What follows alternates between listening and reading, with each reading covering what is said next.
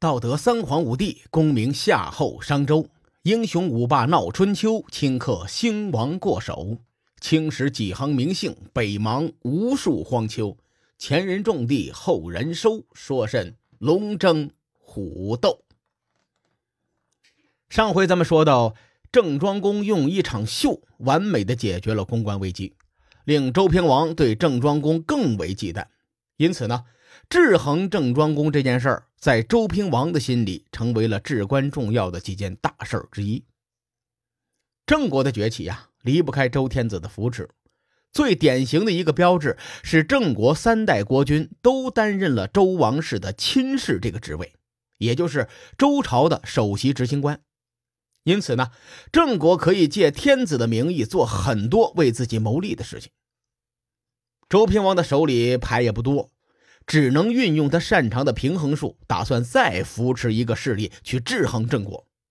而且呢，这个势力绝对不能太强，免得重蹈覆辙，成为第二个郑国。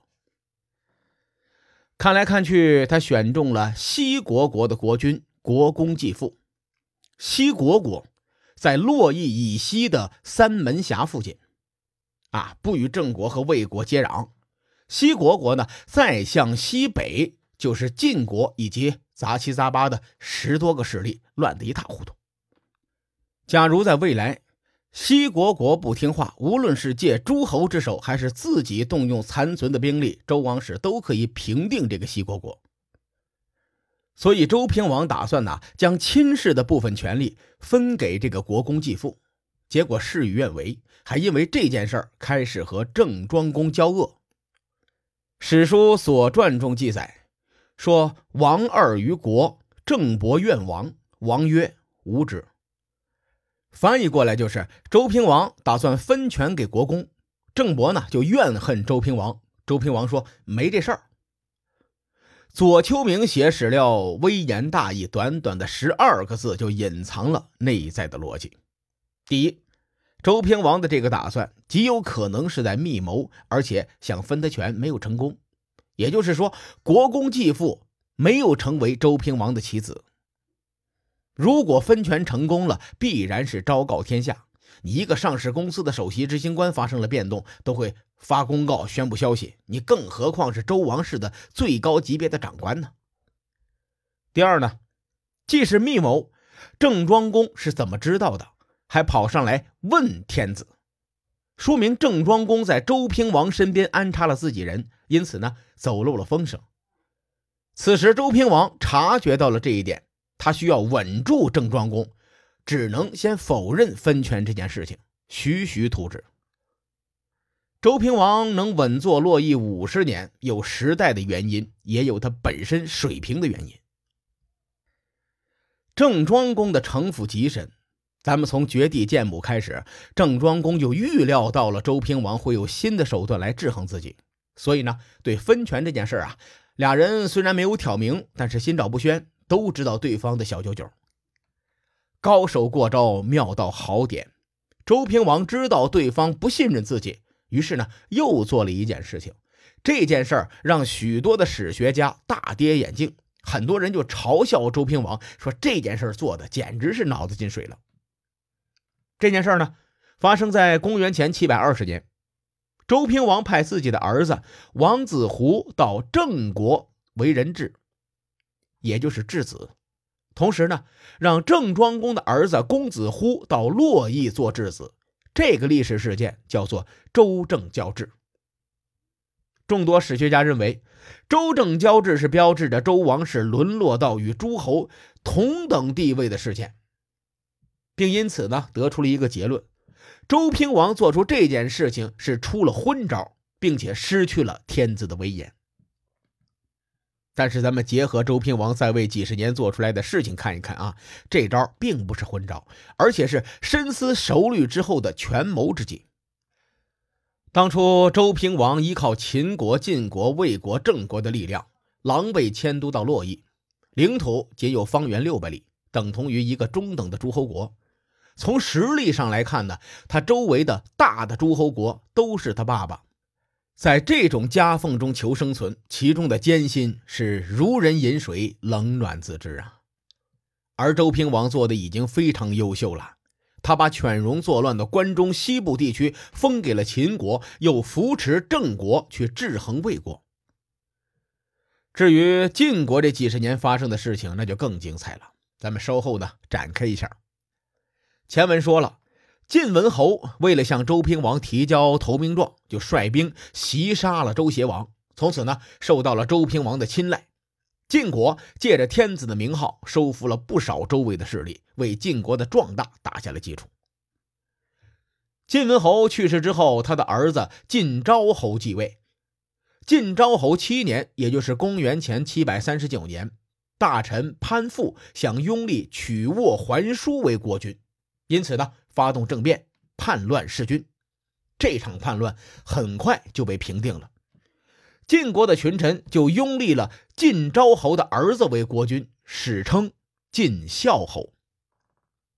但桓叔的继位者曲沃庄伯，他并没有死心，于公元前七百二十四年谋逆弑君，杀死了晋孝侯。晋国的群臣无可奈何呀，就又拥立了晋孝侯的儿子为国君，史称晋鄂侯。可以说，春秋初年晋国内乱不断。根本无暇插手中原。周平王选择的西国国君、国公继父的势力范围就在曲沃的边上。周平王是考量过天下大势的，才选择国公继父。此时，秦国在和犬戎死磕，而魏国有继承者纠纷。周瑜呢，逃亡在外，随时会爆雷。